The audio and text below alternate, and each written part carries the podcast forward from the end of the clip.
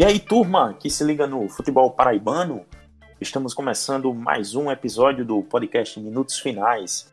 Eu sou Edgley Lemos e nesta edição vamos falar da classificação do Botafogo da Paraíba na Copa do Nordeste. Pois é, o Belo empatou em 1 a 1 com o Vitória e garantiu o pontinho que faltava é, para avançar de fase. E agora está na, nas quartas de final. Uh, estou acompanhado de Ellison Silva e Iaco Lopes. Ellison, seja muito bem-vindo, amigo Eli. Saudações, Edgley, saudações aí aos amigos dos, min dos minutos finais, é, ao Iaco também, que mais uma vez está participando, e também ao Pedro Alves, que vai mandar aí seu comentário daqui a pouco. Ele que ainda está trabalhando, mas não ficará de fora dessa edição porque o Botafogo conseguiu seu mais um empate é, sob o comando do Mauro Fernandes. Mais uma vez não empolga, seu terceiro empate é, em três partidas, mas embolsa aí 300 mil reais com essa classificação para a próxima fase da Copa do Nordeste.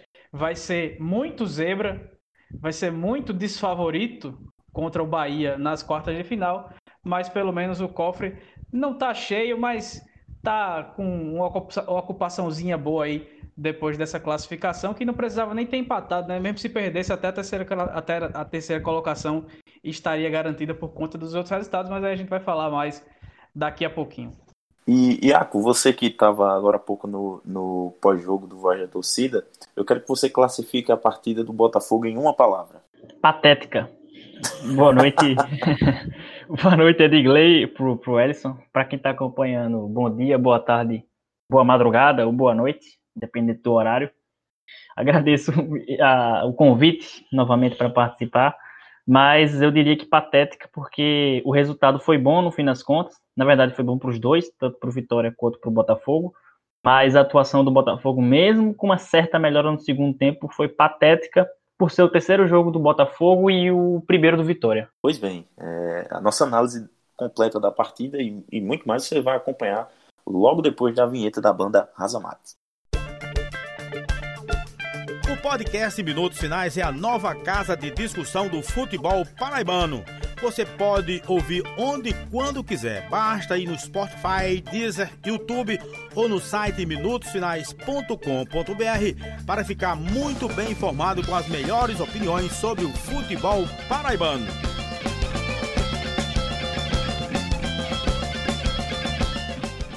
De volta com a edição 31 do podcast Minutos Finais. Pois é, o, o Botafogo garantiu a sua classificação na Copa do Nordeste, uh, empatou em 1 a 1 com o Vitória, gols de uh, Jordi Caicedo para o Vitória e de, de Lohan para o Belo.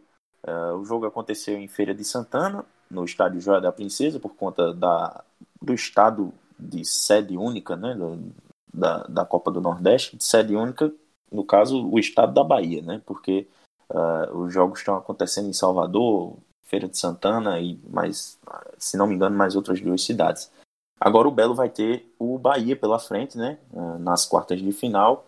E falando do, do jogo de hoje, dessa quarta-feira, que a gente está gravando, logo um pouquinho depois do, do final do jogo, é, como é que você viu essa partida, hein, Elson?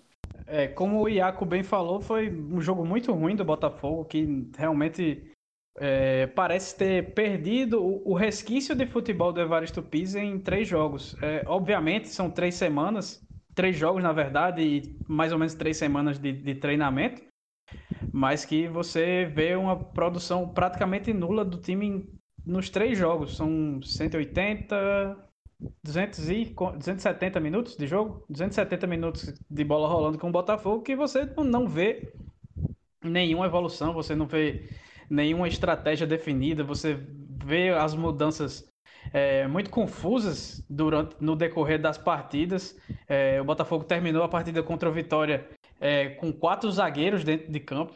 Então é uma coisa que chega a beirar o assustador, porque é, certamente já se sabia na, na comissão técnica que até uma derrota é, classificaria o time na terceira colocação, então você poderia se dar o luxo, por exemplo, de tentar é, vencer o jogo, até por, por, sua honra, por não, não ter conseguido empolgar nas suas duas primeiras partidas, Como o Vitória, por exemplo, em seu primeiro jogo no retorno, fez somente duas alterações, se não me engano. Então, tentando dar ritmo de jogo à equipe, o, o seu novo treinador, com com, com seu elenco, pra, usando realmente a partida como ela deveria ser usada. Então, o Mauro Fernandes é, viu, por mais que ele não goste, mais uma vez uma equipe muito apática, principalmente no primeiro tempo, que é, Parecia que corria com freio de mão puxado, não brigava muito pelas bolas, não conseguia criar absolutamente nada. O primeiro tempo realmente foi um desastre, um desastre. No, o primeiro gol é, do jogo, que foi o gol do Vitória, é, do, do, do, do, do atacante equatoriano, que eu vou recordar o nome daqui a pouco, acabou sendo num cruzamento em que ninguém marcou o cruzamento e a dupla de zaga dentro da área ficou a bola vendo a bola passar para que a, a, equipe do Vitória abrisse o placar com Jordi, atacante, o atacante Jordi Caicedo. Isso, Jordi Caicedo acabou marcando o gol. E o Botafogo não criou absolutamente nada. O Erivelton não rendeu nada na lateral direita. É, tanto que foi substituído no intervalo com o Juninho voltando, mas sobre o Juninho, o, daqui a pouco a gente vai comentar. E na segunda etapa, o, o, o Bauro Fernandes tentou colocar o time para frente, o Dico até conseguiu dar um gás maior no jogo, acabou saindo ainda no final para a entrada do Marcelo Xavier depois que o Juninho foi expulso. Mas realmente é uma, um, uma situação que eu vejo como muito preocupante. Provavelmente os dirigentes não estarão preocupados nesse momento porque estarão comemorando os, os 300 mil reais que, que logo nas próximas horas devem cair na conta do Botafogo por conta da classificação que vai dar um alívio muito importante para o restante da temporada, sem dúvida nenhuma. Mas esportivamente é muito ruim, porque é um time que está fora da zona de classificação do Campeonato Paraibano, que vai pegar um Bahia que em seu primeiro jogo do retorno venceu bem a equipe do Náutico, jogando bem. É claro que é uma equipe de Série A contra uma de Série C, mas ainda que de Série B, né? O Náutico subiu. Ou não? Subiu, subiu, tá na B. É, exato. Uma equipe de Série A contra uma equipe que disputou a Série C ano passado, por exemplo. Então vamos, vamos contextualizar melhor. É, mas ainda assim é, é o, o, Botafogo que não consegue apresentar absolutamente nada que se salve em sua equipe. Você olhar a partida, é, do, os, os 270 minutos disputados sob o comando do, do Mauro Fernandes é uma coisa que você tem pouquíssima, pouco, muito pouco a se aproveitar. E aí, ah, mas são três jogos. Meu amigo, o Botafogo fez questão de jogar dois campeonatos depois de uma paralisação com o número de mortes de, do, que a gente chegou hoje na Paraíba, por exemplo, a 2 mil casos confirmados de coronavírus. Então, se o time foi, se o clube, a instituição fez questão de entrar em campo nessas circunstâncias, sem os jogadores se sentirem seguros, com o psicológico abalado, que a gente acha extremamente comum, como o próprio Mauro falou isso, como o Felipe falou isso, goleiro, como o Luiz Gustavo falou isso, zagueiro, é, e como provavelmente muitos pensam que não se sentem seguros em viajar, em, em estar aglomerados para jogar bola, o clube tem que arcar com essa consequência, amigo. Se você faz questão de jogar, você tem que ser cobrado por isso. Então você está jogando profissionalmente, então você tem que ser cobrado. Então realmente é uma situação muito assustadora. O alento fica realmente por essa compensação financeira que, o, que a equipe vai, vai receber é, para a sequência da temporada, mas é, é, realmente uma coisa muito preocupante. Realmente muito, muito preocupante se você imaginar que você está fora da, do, da, da zona de classificação do Paraibano, como eu falei que você tem uma Série B, uma Série C de Campeonato Brasileiro a disputar pela frente, com um time que não é barato, é a maior folha do, do, do salarial do Botafogo nos últimos anos, e que você não tem, nesse momento, como vislumbrar que esse time vai conseguir o acesso. É, só, só pegando um pouquinho carona na tua fala, Elson, é, não dá para entender, por exemplo, o Elivelton, né? Elivelton, Elivelton que, que começou o jogo na lateral direita, porque, por exemplo, e ele foi, foi bem mal, né?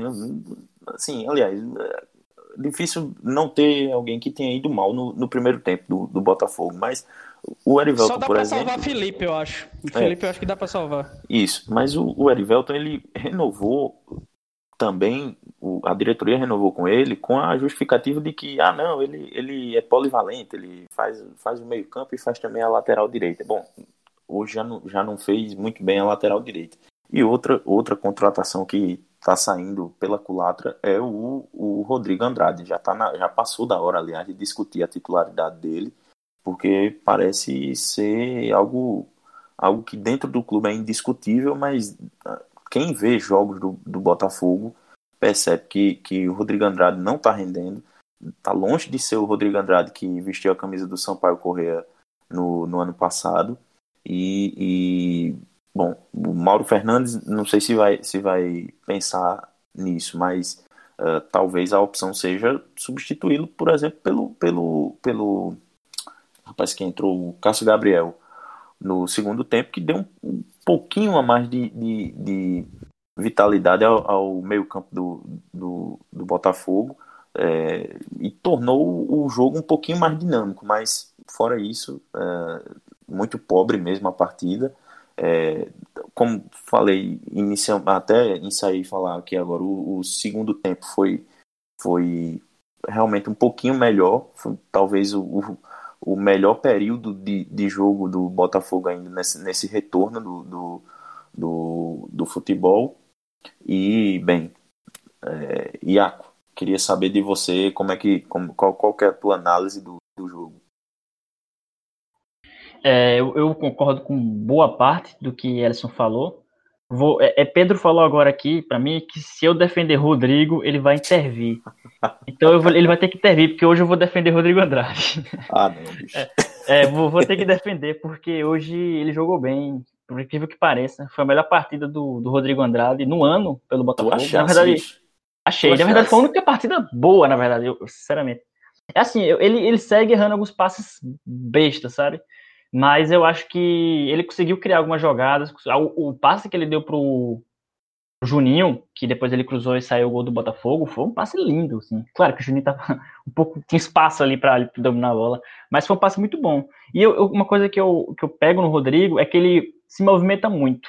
Eu gosto de jogador que se movimenta muito e que tenta, por mais que erre muito. Só que aí no caso do, do Rodrigo Andrade, ele tem que ter noção de quando ele tá errando muito, ele tem que tentar fazer o mais fácil. E aí ele, essa noção ele não tem ele segue tentando o mais difícil várias vezes.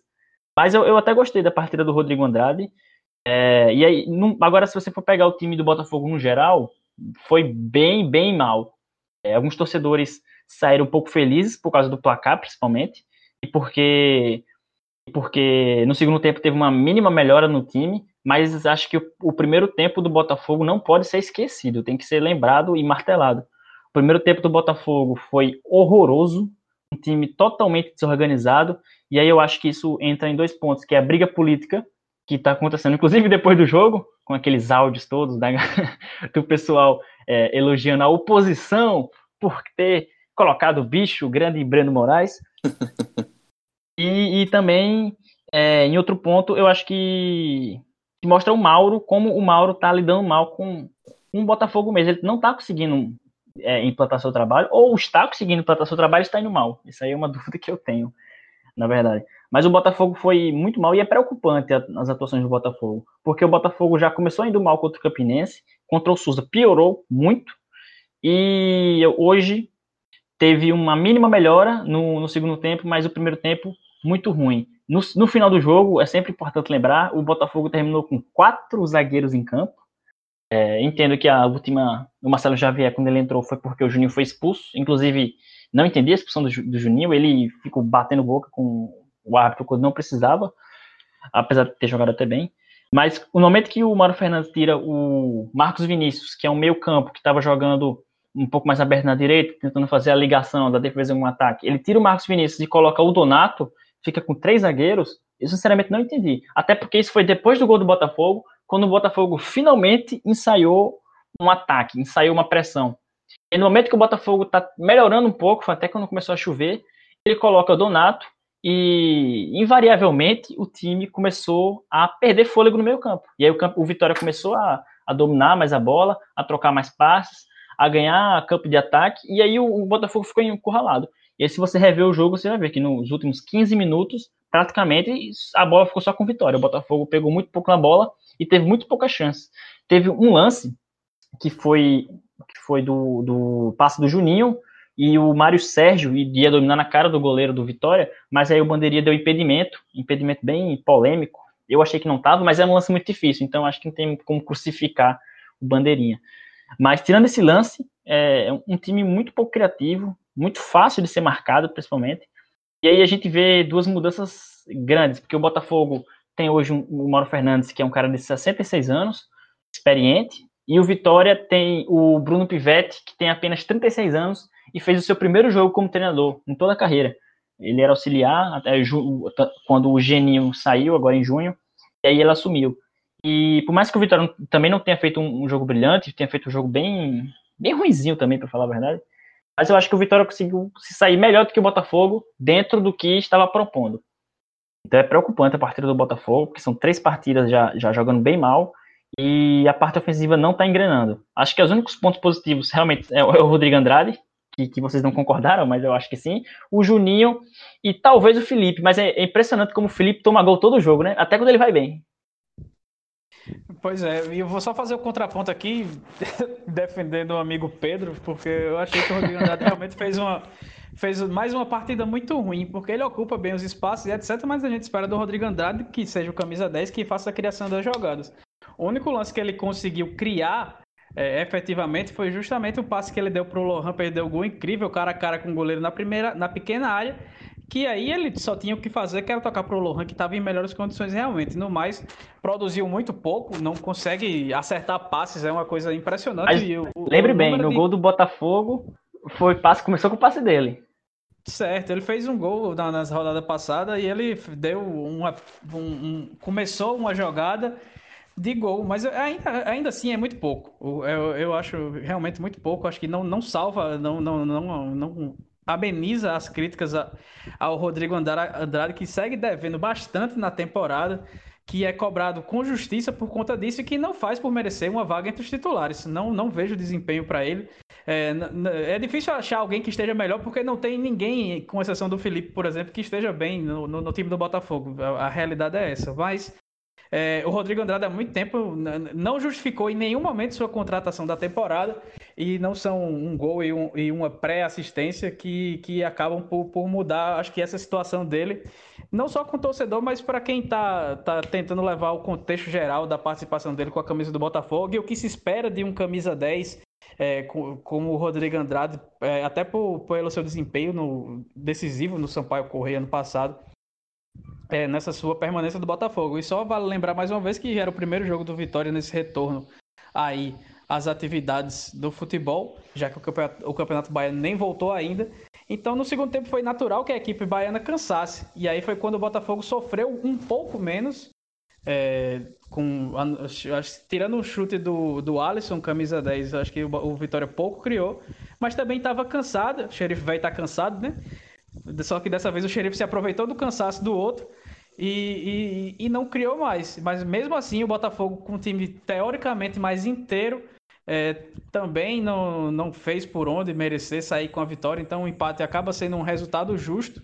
E o preocupante realmente fica por essa pouquíssima produção ofensiva do Botafogo, que se mostra um time completamente desconexo, desorganizado, desinteressado das partidas e que mais uma vez repetindo, é muito difícil vislumbrar um futuro é, promissor para essa equipe aí dirigida pelo Mauro Fernandes. Tudo que o Evaristo Pisa tinha deixado de legado, por mais que não estivesse sendo cumprido dentro de campo, é, porque o time realmente não estava bem na saída do Pisa, o pouco que de organização, de, de, de, de, característica de jogo que o Pisa deixou em mais de um ano de trabalho, em quase dois anos de trabalho, é, pela maravilha do contorno, acabou. Simplesmente se acabou. Mas o, o Elson e Iaco, até para chamar a participação de Pedro Alves. E o Juninho, hein? Juninho que é, começou jogando no meio campo, depois foi para lateral, é, deu passe pro, pro gol do Lohan e acabou expulso, né? É, queria saber de Pedro Alves, que vai entrar... Só não fez chover. de... Choveu até, choveu lá. É verdade, até isso ele fez, é. então. Pois é, então queria saber de, de Pedro Alves como é que ele viu a, a partida de Juninho. Um abraço Edgley, um abraço Ellison, um abraço também ao amigo Iaco. Botafogo classificado né, com esse empate, fez o que tinha que fazer, bastava empatar, bastava um ponto para passar de fase na Copa do Nordeste, chegar ao mata-mata. Pelo terceiro ano consecutivo, o Botafogo sela a sua passagem da primeira fase para a segunda. Acredito que era um, dos objetivos aí da diretoria, é, essa passagem de fase, um dos objetivos do primeiro semestre. Conseguiu passar na Copa do Brasil, garantiu mais uma cota financeira importante e outro objetivo, sem dúvida, era chegar no mata-mata da Copa do Nordeste para também garantir, nesse caso, mais 300 mil aí nos cofres do clube. Lembrando que não era um, um grupo simples, né? Botafogo aí tinha o esporte no lado, tinha também o CRB, o Fortaleza, o Bahia, mas consegue mais uma classificação bem importante para seu planejamento, com o empate contra o Vitória. Mas vou falar de uma coisa mais específica, né? Já que vocês estão discutindo muito bem aí a partida, mas e o Juninho, hein? Juninho que foi um dos nomes do jogo, é, não apenas pelo futebol, que foi de razoável para bom hoje. O Juninho que é aquele tipo de jogador voluntarioso, né? Que corre muito, que sua sangue, mas que tecnicamente às vezes acaba deixando a desejar, mas foi bem importante na partida, talvez um dos protagonistas, já que conseguiu fazer uma partida interessante no meio, depois foi deslocado novamente para a lateral direita, novamente digo porque com o Mauro Fernandes e, a, e os desfalques aí do Léo Moura, ele que tem feito essa lateral direita, na segunda etapa foi lateral direito, é, já tinha feito uma partida interessante pelo meio e na segunda etapa, na lateral, fez um, um, um jogo também interessante. Teve um pouco mais de, de é, iniciativa de subir, né, de dar uma opção pelo, pelo, de ir chegar mais à linha de fundo, por exemplo, e foi numa dessas poucas investidas. É, a, a, ausência de timidez dele acabou subindo mais do que o normal e fez um cruzamento na medida para o gol do Lohan. Então, o Juninho, um, um personagem importante, né? E também finalizando sua performance na história do jogo, na narrativa da partida, o Juninho acabou expulso. Ele que é um jogador bem calmo, bem tranquilo, aquele profissional que respeita muito o árbitro, mas é, pegou A e pegou um A grande com uma falta, que foi falta, né? Houve uma mão realmente do Mário Sérgio. Um lance simples, o Juninho acabou falando demais, talvez aí pro árbitro, porque não foi uma, uma falta dele, né? E o árbitro deu o segundo amarelo e expulsou o Juninho, que talvez foi é, o principal nome desse jogo. Então, queria que vocês também falassem um pouco da atuação do meia, lateral direito, volante, o polivalente Juninho. Fica o meu abraço aí para vocês, Pedro Alves. Beleza, obrigado Pedro Alves por, pela participação. Uh, Pedro que comentou o jogo pela CBN João Pessoa e ainda está preso lá na, na redação do, do Globoesporte.com. E tá tudo bem com ele. Essa, essa, essa assinatura aí no final, ele tá fazendo a brincadeira que tem um, um perfil muito bom que vocês podem seguir no Instagram de áudios no WhatsApp de um rapaz chamado Estevam Ferreira, que ele faz vários comentários. Ah, gosta muito de Campari e gosta muito de morango também. E aí todo, e de todo Madonna. que ele fala é... E de Madonna, exato. Então todo áudio que ele fala, ele assina com, falando no final Estevam Ferreira. E aí o Pedro Alves tá, tá pegando esse gancho aí pra fazer essa brincadeira com o ouvinte dos minutos finais. Bom, pessoal, acho que podemos virar a página e, e Só falar... para falar, é de que ah. é, para começarem as críticas logo cedo, né? Porque depois a gente vai dizer que, que é possível para que a gente possa queimar a língua e para criticarem a gente logo logo. É que o Bahia é muito favorito, né? O Botafogo não tem, é. não, não, cons não consigo enxergar um mínimo de possibilidade do Botafogo sair com essa vaga. Pode ser que o, o Mauro Fernandes comece aí com os quatro zagueiros, estacione o ônibus na frente do gol e consiga o um empate e a vitória nos pênaltis. Mas se você for analisar jogo, for analisar elenco, investimento e tudo mais, o Botafogo é o azarão do azarão do azarão. É como se fosse o Botafogo e o Esporte Lagoa Seca no Campeonato Paraibano, por exemplo. Eu acho que a, a distância, é, nesse momento, até pelo pobre futebol que o Belo vem apresentando é basicamente essa. São dois níveis de realidades completamente diferentes e o Bahia é muito favorito para avançar para as semifinais. O que faria a alegria de muita gente na Paraíba, da, da federação aos outros nove clubes do Paraibano, porque se o Botafogo cair nesse fim de semana, na próxima quarta-feira certamente serão disputadas as partidas da décima rodada do Paraibano. Pois é, eu, eu concordo, viu, Alisson? A distância realmente é muito grande. E não dá nem para dizer que, que é, de repente, a questão física pelo Bahia ir para o seu segundo jogo oficial no, nesse retorno é, poderia pesar a favor do Botafogo, que eu acho que nem isso, nem isso pesa a favor do Belo, porque a, se a gente vê o que jogou o que jogou o Bahia é, diante do Náutico é de, é de deixar o torcedor do Botafoguense sem esperança alguma.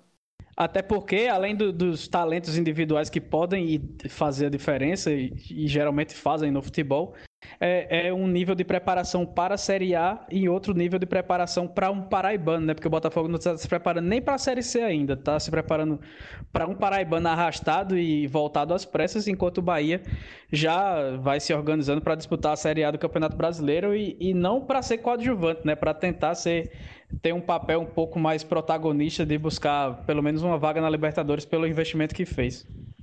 E o Botafogo vai ser em Juninho, viu? Grande desfalque. É. A, a, lenda Juninho, que joga de terno agora. A torcida passou a gostar de Juninho. E vai ser em Juninho e, e provavelmente Léo Moura também. Então a lateral direita tá cada vez mais desfalcada. Talvez. Se, Provavelmente com o Erivelton, né? Se Léo Moura pegar a bike dele, acho que uh, se andar de bicicleta não dói as costas. Daqui, daqui pra lá ele, ele chega de bicicleta é, aí pra, tempo, pra jogar a, semif a quarta de final. Pois é. é. Mas só passando a página rapidinho, saindo da, da Copa do Nordeste e voltando ao Campeonato Paraibano, tivemos duas notícias, temos duas notícias rápidas antes para a gente comentar, antes de acabar, é que o Campinense anunciou o, a contratação do, do Ney Júnior, ex-auxiliar do. O, ex não, né? Que era auxiliar do, do, do Rui Scarpino, e que chegou antes do, do Rui Scarpino é, na, na, no Renatão e começou a dar os treinamentos. Quando ele começou a dar os treinamentos, o Rui Scarpino resolveu que não, não ia para Campina Grande e aí ele foi embora. Mas aí os jogadores pediram o retorno dele e a diretoria acatou, acabou contratando o Ney Júnior como seu novo treinador, o novo treinador da Raposa. E também teve a contratação do Meia Bismarck, campeão do, do Nordeste, com, com o Oliveira Canindé, que era o antigo treinador da Raposa. É um, um, um, eterna, um eterno apego que prende o Campinense no passado, essa, essa justa lembrança à Copa do Nordeste. Mas é justo que fique na memória, que não seja esquecida e seja sempre comemorada não é legal que isso vire, por exemplo, o norte do time de querer repetir aquele feito, porque só, só fica olhando para o passado, é. não olha para o futuro, e o passado é um passado que deixou uma dívida de 20 milhões é, aos cofres do, do Campinense, que pra, por se tratar de um time desse porte, 20 milhões de, de reais é, uma, é, um, é um valor que simplesmente invi, inviabiliza a administração de um clube com, com poder de arrecadação do Campinense. Então a volta do Bismarck é a volta de um jogador que não conseguiu ser titular no 13 ano passado. É um jogador que estava no River do Piauí, mas que há muito tempo não passa por uma equipe de grande expressão. Mas aí vai confiar numa, na volta de uma ligação que aconteceu em 2013 e já em 2014 não deu certo, né? Porque é bom lembrar que em 2014 o Bismarck voltou ali ao Renatão mas já, já novamente não rendeu, acabou vindo em 2015 para o Botafogo, também não rendeu. Então é aquela velha eterna promessa do Bismarck. A gente torce até pelo, pelo bem do Campinense, que tem uma série, uma série D dura para disputar e vai jogar a semifinal de Paraibano. E, e torce pelo futebol do Bismarck, que a gente sabe que ele tem, porque demonstrou, mas demonstrou há sete anos atrás, em um curto período de tempo de quatro meses. Então é, é uma aposta arriscada, provavelmente também não vem ganhando muito, se adequando à nova realidade financeira aí da Raposa. Realidade essa que fez com que é, se preferisse é, o Ney Júnior, que era auxiliar do Rui Carpino, a buscar um profissional é, que, que já vinha sendo treinador há muito tempo. O Ney Júnior teve algumas experiências como treinador, mas era auxiliar do Scarpino, foi auxiliar do Gilson, Gilson Kleina também. Nunca dirigiu um clube de grande expressão chega aí para comandar o Campinense porque é muito foi querido pelos jogadores no pouco tempo que esteve à frente. O Campinense que buscou o ex-treinador do Atlético Acreano, foi atrás do Cleibson Ferreira que está lá na Bolívia agora e optou por uma solução um pouco mais é, modesta para assumir a equipe, digamos assim, atendendo o pedido dos jogadores e que eu não posso deixar de ver como a diretoria fugindo mais uma vez de sua responsabilidade, que é uma diretoria que oficialmente contratou 17 jogadores, mas só dispensou dois porque não tem acordo para dispensar o restante. Então, esses 20 milhões certamente vão subir por conta da rescisão e não sei quem é que vai pagar agora, se não vai pagar. Então, provavelmente vai, muitos jogadores vão parar na justiça cobrando indenização. E aí essa dívida vai subir. E aí a diretoria joga na, nas costas dos jogadores a escolha do técnico, qual foi eles aí que pediram, não é a gente que está escolhendo, não. Então foge mais uma vez da responsabilidade da diretoria do Campinense na escolha do novo treinador. Mas é, falta se ressaltar que o Ney Júnior, junto com o Mauro Fernandes, são, do, são dois treinadores que chegaram agora ao futebol da Paraíba que são negros, né? Então, é, pelo menos essa representatividade na beira do gramado a gente vai ter. É, o Edson, sobre o Bismarck, o, a passagem no 13 eu até acho que ele foi bem, apesar de não ter conseguido virar titular no, no time, por, mas ele sempre entrava bem no, no, segundo tempo e era por opção do, do treinador, né? Que preferia é, jogar com, com é, três atacantes e, e, a gente acho que a gente até debateu isso não no minutos finais, mas é, no Twitter mesmo a gente debatia porque o 13 não jogava bem com, com três atacantes e quando Bismarck entrava no segundo tempo para jogar junto de Marcelinho, o 13 melhorava bastante, que foi justamente no, no processo de, de, quase queda do 13 na, na Série C. Uh, então, assim, eu acho que o Bismarck, se vier o Bismarck que veio para o 13, ok, vai ser, um, vai ser um Bismarck que talvez jogue um bom futebol no, na Raposa. Agora, se for o Bismarck que passou pelo, pelo Botafogo no Campinense em 2014, aí realmente, meu amigo, torcedor da Raposa vai ter muita dor de cabeça ainda. Eu acho que a questão do Bismarck é bem por aí, também concordo. Mas eu, eu acho que é uma boa contratação, levando em consideração o atual meio-campo do Campinense, que Sim. definitivamente não é o ponto forte do time.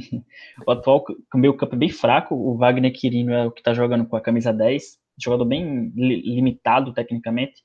Então, nesse sentido, eu acho uma boa contratação.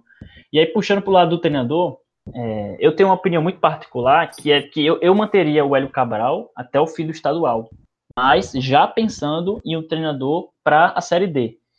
E aí você teria tempo para pegar um treinador com perfil que encaixe com o seu elenco, e você teria tempo para negociar e manteria o Hélio Cabral, que nesses dois jogos que fez, primeiro contra, contra os dois melhores times do campeonato, né, assim, teoricamente, que é Botafogo e Atlético, dentro de campo, pelo menos, são os dois melhores times. Quer dizer, Botafogo nem tanto, talvez, mas pelo menos pelo elenco pode ser contabilizado assim. E ele foi bem defensivamente contra o Botafogo, fechou. O Botafogo teve, acho que praticamente não teve chance de fazer gol, chance clara, né? Então, nesse sentido, o Campinense foi bem, e aí ele assumiu um dia antes, então compreensível.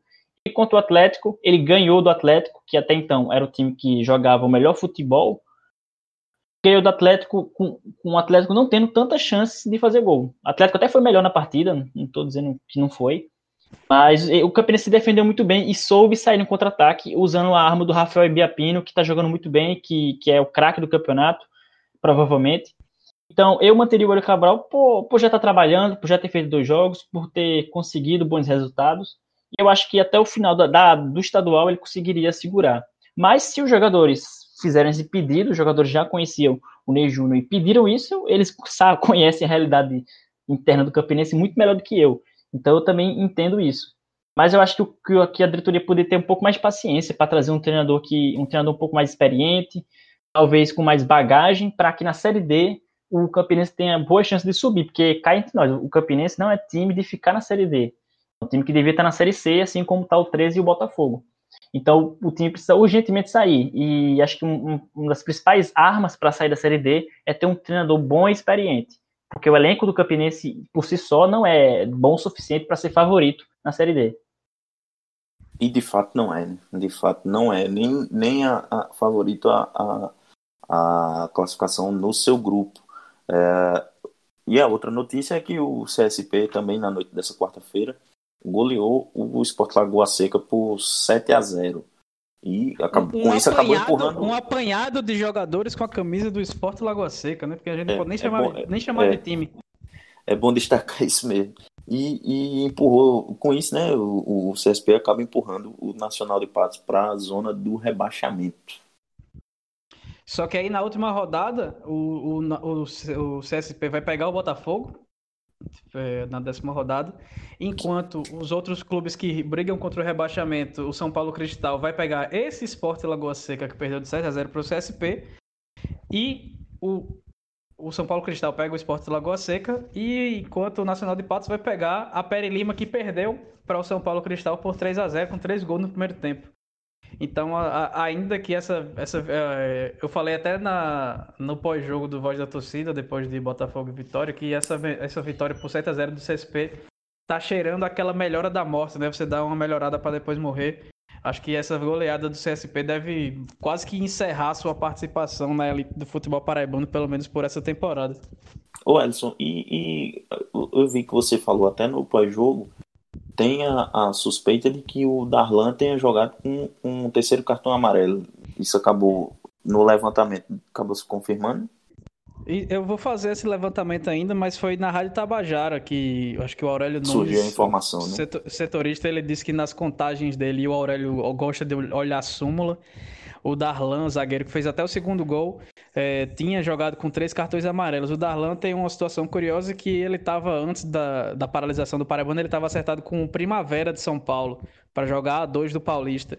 Só que aí, quando ele ia se transferir, é, aconteceu a pandemia, paralisou o campeonato e a negociação se desfez e ele voltou aí para a equipe do Tigre. Só para constar. digo mais, viu? Antes mesmo, antes mesmo da pandemia, ele já tinha voltado e já estava jogando pelo, pelos SP, viu? Exato. Então, é, só para constar, os gols foram marcados do CSP por Vitor, Darlan, Natalício, Fábio, Emerson, Bruno é, Mate e Matheus. Então, foram esses os sete, sete gols, sete jogadores diferentes é, para marcar para a equipe do CSP. E só para, antes da gente encerrar, eu acho que já, já deve estar esgotando os assuntos, a edição rapidinha aí, quase que um pós-jogo do, do Paraibano, as últimas informações, porque no próxima, na próxima segunda tem episódio novo de novo. É, só para a patrulha não vir dizer que a gente persegue determinados clubes e alisa para outros. É, depois do jogo, é, o Botafogo postou em suas redes sociais a famosa quebra de descumprimento de protocolo, com todos os jogadores abraçados e juntos no vestiário. Lembrando que o protocolo da CBF. Não vou nem falar do Campeonato Paraibano, que o do Paraibano não existe. Eu já. Eu já para mim, o protocolo do Paraibano não existe. É fingir que existe o protocolo e acabou. No protocolo da CBF, que impediu que o Everton Heleno e o Wellington César viajassem porque tinham o coronavírus em seus organismos, mesmo sem capacidade de transmissão, de acordo com os médicos do clube. É, então o Botafogo descumpriu o protocolo que não permite nem abraço, nem aperto de mão, nem nada, com todo mundo se abraçando no vestiário, postando foto para comemorar a classificação. Então, a gente, num dia que na Paraíba, por exemplo, foram mais de 2 mil casos confirmados de coronavírus, vê que o pessoal que, tá, que tem condição de fazer teste, que está sendo monitorado, está brincando. Então você imagina o restante da população, né? Que como deve estar atento, qual é o exemplo que essas pessoas que estão representando uma torcida passam para aqueles que, que deveriam ficar em casa e se cuidar para evitar contaminação e, e a morte que já passou dos 82 mil brasileiros aí nessa pandemia. Bom, pois é. E só para a gente finalizar, né, Elson? Passa aí para o pessoal onde é que a gente é encontrado lá nas redes sociais e onde é que eles podem nos ouvir. Nas redes sociais a gente está no Twitter no Instagram Minutos Underline Finais, no facebook.com barra Minutos Finais e para ouvir a gente a gente está no Spotify, no Deezer, no Apple Podcasts, no Google Podcasts, no YouTube e também no site podminutosfinais.com.br. Beleza. Iaco, mais uma vez, muito obrigado, viu, meu amigo, por participar aqui. E o convite tá, tá feito para participar mais vezes. Agora ele vai brigar com o Aldeone no Twitter. agradeço o convite mais uma vez. Foi, foi boa, foi rápido, mas foi, foi bom papo. Vou tentar não conseguir briga com ninguém no Twitter. Inclusive, me siga, arroba Iaco Lopes, fazendo merchan aqui. E siga Isso. que provavelmente você vai comentar alguma coisa que eu postar, provavelmente reclamando comigo. E é, o espaço lá é, é, é, democrático e aberto. Eu não bloqueio ninguém, diferente de Mauro César, por exemplo. Pode xingar à vontade que eu não bloqueio. O máximo que eu faço é silenciar e aí você vai ficar falando sozinho. Mas eu não bloqueio, não. E aí, se você for dirigente de algum clube, é, pelo amor de Deus, pare de encher meu saco. Se você for torcedor, pode encher. eu bloqueio. É se, for, se for reclamar comigo, eu tô avisando logo que eu bloqueio. Esse... Ó, aprendeu com o Deone, com seu amigo. Isso é, isso é Iaco Lopes, o projeto de, de jornalista litorâneo. É, é isso aí, pessoal. Rapidinho, que hoje, hoje foi chamado de pseudo-jornalista, então agora são dois apelidos. Muito bom, Boa. muito bom. Tá, tá crescendo o cartel de, de, tá de no caminho certo, tá no caminho certo. bom, pessoal, muito obrigado a todo mundo que nos ouviu. É, fica o convite a você que, que nos ouve de compartilhar o nosso, nosso podcast e é, espalhar o, o, o nosso, a nossa resenha por aí. É isso aí e até a próxima. Valeu, tchau, tchau.